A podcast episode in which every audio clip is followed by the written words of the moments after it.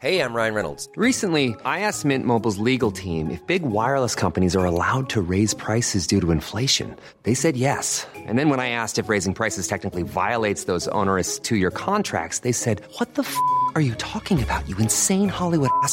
So to recap, we're cutting the price of Mint Unlimited from $30 a month to just $15 a month. Give it a try at mintmobile.com slash switch. $45 upfront for three months plus taxes and fees. Promo for new customers for limited time. Unlimited more than 40 gigabytes per month. Slows. Full terms at mintmobile.com.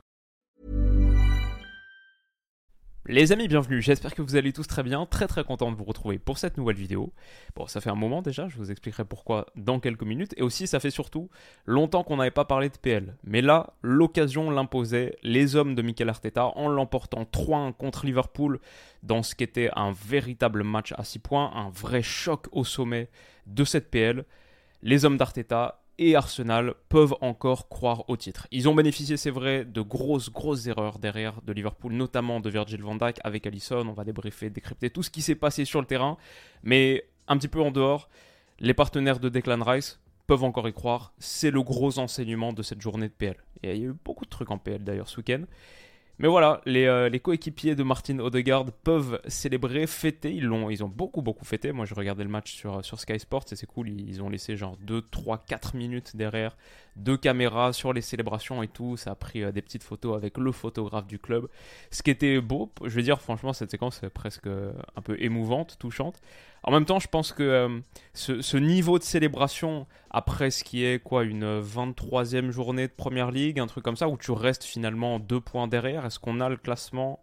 Là, on l'a ici, Arsenal avec 49 points et encore à deux longueurs de Liverpool. City est trois points derrière Arsenal, mais deux matchs en moins. S'ils emportent leurs deux matchs qu'ils ont, ils passent leader avec 52 points. Ça a beaucoup, beaucoup célébré pour un match qui euh, ne décide absolument rien.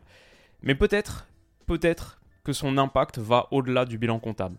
Peut-être que faire tomber ce Liverpool-là qui faisait cet excellent, excellent début de saison, où les étoiles semblaient s'aligner, peut-être que les faire trébucher, les faire hésiter, et remporter cette victoire de prestige, peut-être que ça va au-delà du simple bilan comptable, et peut-être aussi qu'une défaite aurait signifié la fin du rêve. Donc, il y a déjà ce soulagement-là. Et ouais, Arsenal revient dans la course au titre. Franchement, tu regardes ce classement, c'est assez clair. On a une course au titre à trois équipes.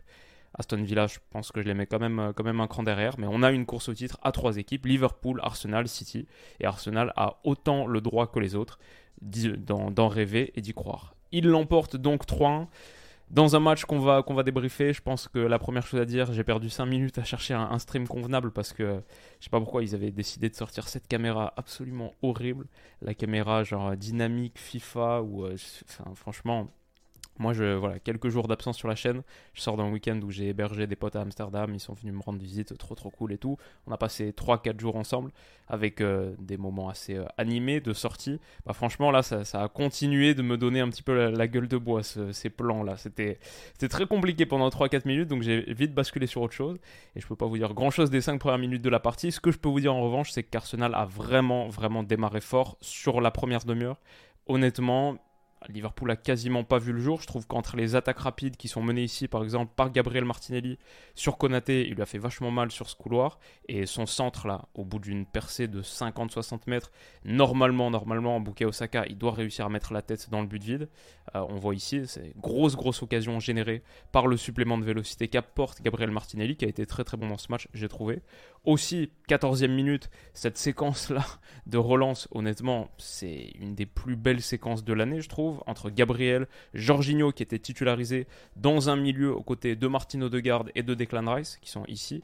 Euh, C'était Kai Havertz en pointe par rapport à la petite gêne de Gabriel Jesus depuis un moment maintenant. Mais cette séquence de relance là, Gabriel, Jorginho, qui d'ailleurs a été très très bon, qui s'appuie sur Kai Havertz en décrochage pour retrouver Gabriel, pour écarter sur Zinchenko, le jeu en triangle qui ensuite trouve un gars libre long de ligne, Zinchenko qui avance, qui accélère, et qui trouve Martin Odegaard en tant que relais intermédiaire. C'est la position classique et le rôle classique de Martin Odegaard, qui se fait le, distributeur, le chef d'orchestre, et le distributeur sur la largeur. Souvent, il est un point de relais sur la largeur, mais aussi là, trouvé sur cette passe latérale. Et qui est-ce qui va être ensuite cherché en première intention? Kaya Vert, qui avait participé à l'action là en triangle dont on parlait, et qui se retrouve en bout de course en un contre 1 lancé dans la profondeur pour faire très très mal potentiellement et aller marquer ce premier but. Alors malheureusement, c'est Kai Et la qualité de finition, franchement, c'est honnêtement, l'action elle est très très mal gérée. Il, réfléchit pas assez, surtout il prend pas assez son temps ou trop pour finir pied droit. C'est un tir assez axial. Heureusement, Saka a bien suivi et il est pas hors jeu. Et d'ailleurs, faut dire Saka, faut souligner, même si on souligne le travail de Kavert, la finition, ok pas top, mais faut souligner le travail de Bukayo Osaka sur le fait de, rester vigilant et de rester bien euh, collé à la ligne pour pas être hors jeu. Même quand la passe est plus jouable, la passe en retrait ou la passe décalée de Kavert est plus jouable, il reste bien en jeu pour pouvoir reprendre ce tir contré et ouvrir le score. Ça fait 1-0 pour Arsenal. Célébration, but mérité après une très très belle séquence collective.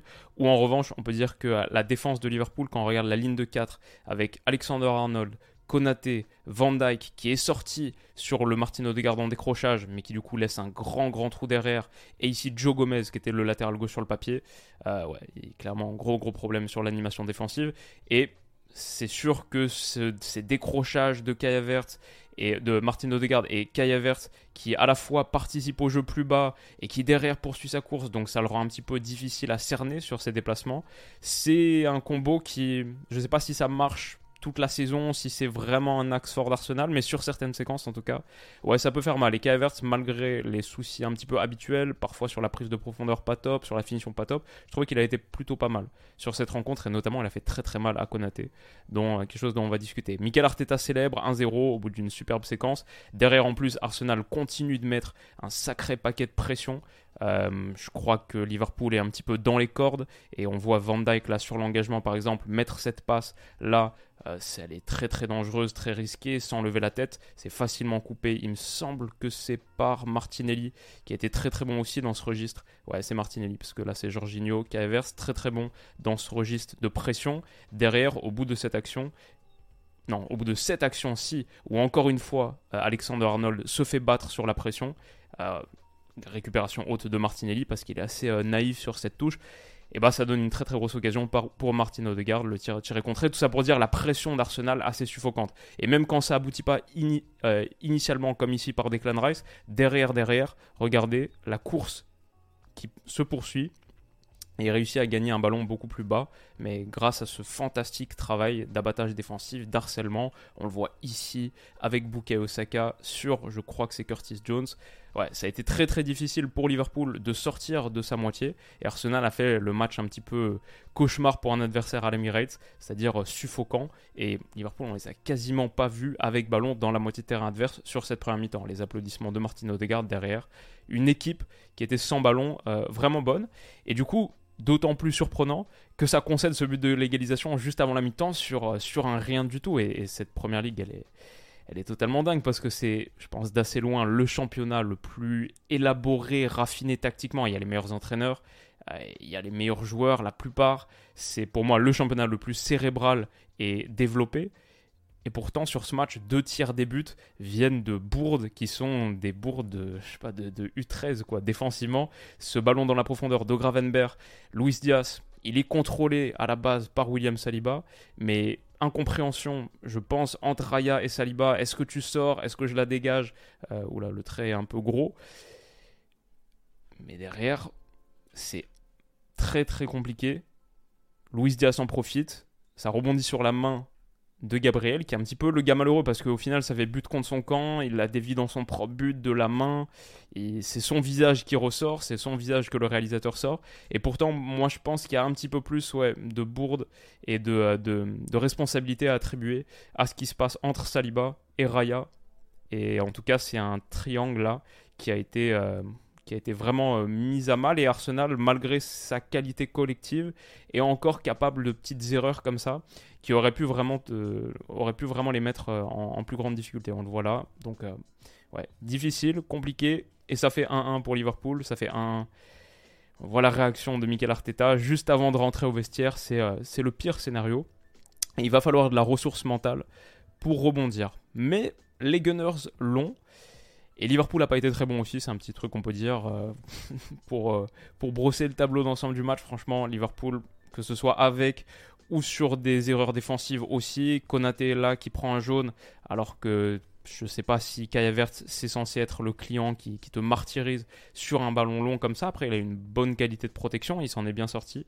Je pense que Konaté doit faire mieux. Konaté et Van Dijk, les deux ensemble, doivent réussir à faire mieux. Il prend un jaune là. Et puis sur ce ballon long de Gabriel, où Arsenal, sur ce, début de première, de seconde période, est un petit peu moins productif, intéressant, un petit peu moins de volume de jeu, sur ce ballon long, bah c'est très très pénible et, euh, et mauvais ce que fait Van ici. Je pense que à la fois il y a possibilité de couper, peut-être de jouer en retrait en une touche avec une tête appuyée sur Allison, peut-être, mais le fait de laisser rebondir, faut dire Martinelli a très très bien suivi aussi incompréhension entre Van Dyke et Allison. Vous avez peut-être déjà vu l'action parce qu'elle est limite comique. Et euh, Martinelli a plus qu'à pousser dans le but vide. Potentiellement un des buts les plus importants de la saison en PL qui vient ouais, d'une, grosse, grosse, grossière erreur. difficile la réaction. Et ouais, je pense qu'ici, euh, l'intervention et puis derrière euh, l'incompréhension. Arsenal puni, je dirais que Van Dyke est bien sûr fautif, mais peut-être Allison plus, plus encore. Parce qu'il y a l'espace, parce que s'il sort comme ça en mode euh, catastrophe, il, faut absolument faire contact. peut-être ça sert à rien de disséquer l'action euh, dans, toutes ces, euh, dans tous ces détails. C'est juste une grosse bourde défensive. Et Arsenal bon, a su jaillir, a su en profiter aussi, parce que Martinelli est là pour profiter et pour, pour prendre l'opportunité. La réaction de Miguel Arteta, moi j'ai bien aimé parce que c'est un gars qu'on est habitué à voir célébrer intensément pour des buts bien construits et qui signifient la progression de son équipe.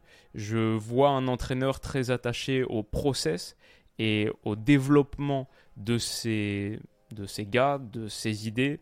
C'est à la base la raison de, son, sa nomination, c'est un peu le, la, la, philosophie derrière sa nomination et derrière son mandat. C'est la progression constante d'une équipe qui a beaucoup de progrès à faire. Et du coup, les célébrations, elles viennent généralement plus de là. Là, c'est un but casquette, euh, franchement un peu ridicule. Mais l'importance du but est telle que tu le célèbres comme si c'était un des plus beaux buts et un de ceux qui signifiait le plus ta progression collective. Peut-être que cet Arsenal passe à une nouvelle étape de son projet justement. Euh, maintenant on a construit une équipe fonctionnelle, intéressante. Ok, maintenant il faut gagner. Maintenant il faut gagner, il faut prendre les points et il faut se rapprocher du rêve. Ça passe par absolument tout ce que tu pourras prendre. Je sais pas, j'ai mis cette petite image petite alerte autour de Bukayo Osaka, peut-être parce qu'il est sorti sur blessure. Faudra voir, faudra voir ce que ça donne. Ça peut être un des éléments de cette partie. Ah, après, euh, ça c'est juste l'action du second jaune de, de Konaté parce que ouais, lui a fait mal. Il a été assez naïf, il prend son deuxième jaune, je pense assez logiquement sur cette action, et du coup le troisième but assez anecdotique, mais très très bien travaillé par Leandro Trossard. Il y a un gros trou ici, il n'y a plus de Konaté. Euh, Alexander Arnold est sorti aussi, donc euh, ouais, compliqué ce couloir droit, et Trossard va finir, encore une fois, c'est légèrement dévié par Virgil van Dijk, et du coup, euh, ça passe entre les, jambes d'Alisson. C'est euh, le, le, match cauchemar pour les deux. Et Arteta peut aller faire euh, son tour de stade. Il était vraiment survolté. L'importance de ce match était claire. Ça fait donc 3 buts à 1, une victoire pour une équipe dont l'entrejeu, je trouve, a été particulièrement performant. J'ai vu que la, distinction d'homme du match a été donnée par Sky Sports à Jorginho, parce que plus de ballons touchés, le plus de passes réussies, ça se pas dire forcément grand chose, pas mal d'interceptions aussi, mais c'est vrai qu'il a été euh, vraiment métronome, on l'a vu impliqué sur plusieurs séquences collectives de classe à la relance, Arsenal n'a pas perdu beaucoup de ballons dangereux, et en général je trouve que le, contrôle qui a été imprimé dans ce match, il vient surtout de cette zone, mais j'ajouterais aussi Declan Rice. Rice, je l'ai trouvé très très bon aussi, Rice, Jorginho, c'était, costaud sur ce match, et ça permet aux Gunners donc de prendre, euh, de prendre 3 points bien mérités, qui peut-être peuvent permettre à ces gars de croire, euh, de croire en, le, rêve qui leur été, euh, dont ils ont été privés la saison dernière. Il reste 15 journées, il y a encore absolument tout à jouer. Peut-être qu'Arsenal a un calendrier plutôt sympa parce qu'il n'y a plus de FA Cup et plus de League Cup. Ils avaient été éliminés de la League Cup en novembre, il me semble, par West Ham. FA Cup il n'y a pas longtemps contre Liverpool, justement. Donc maintenant, il n'y a plus que la PL et plus que la Champions. C'est que les matchs importants, que ceux qui comptent vraiment. Il n'y a plus de gras dans la viande de la saison d'Arsenal. Et euh, franchement, ça fait, ça fait 4 mois euh, super intéressants et de belles choses à aller chercher. Il y a aussi, en gros, surtout Manchester City le 30 mars, ce qui va être euh, un énorme choc. Et en plus, c'est du côté de l'Etihad. Mais sinon, je trouve que le calendrier, il est, il est plutôt pas mal. Voilà, tu as, déjà joué Liverpool deux fois, donc euh, ça, c'est. Ça c'est, assez cool. Brentford City, c'est demain soir, donc ça va nous permettre de voir si euh, les City se rapprochent encore. Brentford, il me semble, avait pris 6 points contre City saison dernière, donc ça va pas être un match facile pour eux, mais bon, ça sert à rien de, trop en parler, on verra, ça demain soir. Et Liverpool, eux, ils ont la League Cup, c'est juste une finale, un match contre Chelsea, et ils ont aussi la FA Cup, et ils ont aussi l'Europa League. Donc euh, ça fait un calendrier assez, costaud et ça va jouer Man City aussi, même si à la maison. Euh, Liverpool, ils sont encore leaders et franchement, ils peuvent encore totalement le faire. On a vraiment la course à 3, mais, euh, mais peut-être que le calendrier est un petit peu plus corsé. En tout cas, un peu plus chargé pour une équipe qui a perdu sur blessure quelques gains importants. Bon, quand est-ce qu'il reviendra? Ouais, c'est encore une fois, encore une saison où on a une, une belle, belle bataille tout en haut en PL et on va continuer de la kiffer et de la suivre. Les amis, petite vidéo rapide juste avant l'Olympico qui démarre dans quelques minutes, qu'on va débriefer aussi. Euh, sauf si c'est un 0-0 nul, mais normalement, normalement. Et euh, donc euh, rendez-vous pour ça, et j'espère que ce petit, cette petite vidéo de retour PL vous a plu. Prenez soin de vous, et à très vite. Bisous. Why don't more infant formula companies use organic, grass-fed whole milk instead of skim? Why don't more infant formula companies use the latest breast milk science? Why don't more infant formula companies run their own clinical trials? Why don't more infant formula companies use more of the proteins found in breast milk? Why don't more infant formula companies have their own factories instead of outsourcing their manufacturing? We wondered the same thing. So we made ByHeart, a better formula for formula. Learn more at byheart.com. ACAST powers the world's best podcasts. Here's a show that we recommend.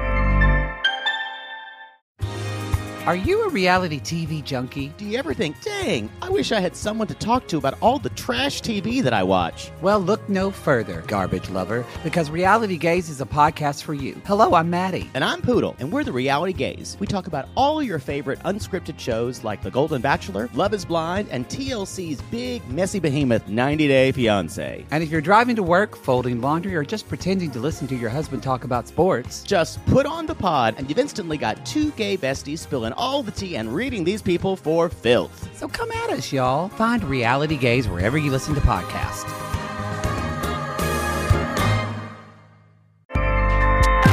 ACAST helps creators launch, grow, and monetize their podcasts everywhere. ACAST.com.